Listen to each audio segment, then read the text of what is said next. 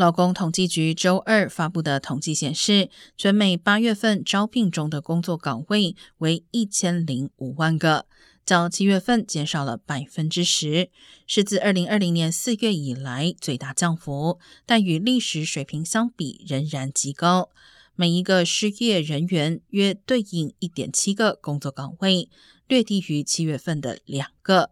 但也是自去年十一月以来的最低比例。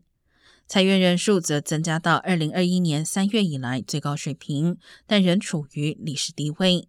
同时，总体被雇佣人数变化不大，意味着职位空缺的减少，在一定程度上反映了雇主撤回了招聘启事，而非填补空缺。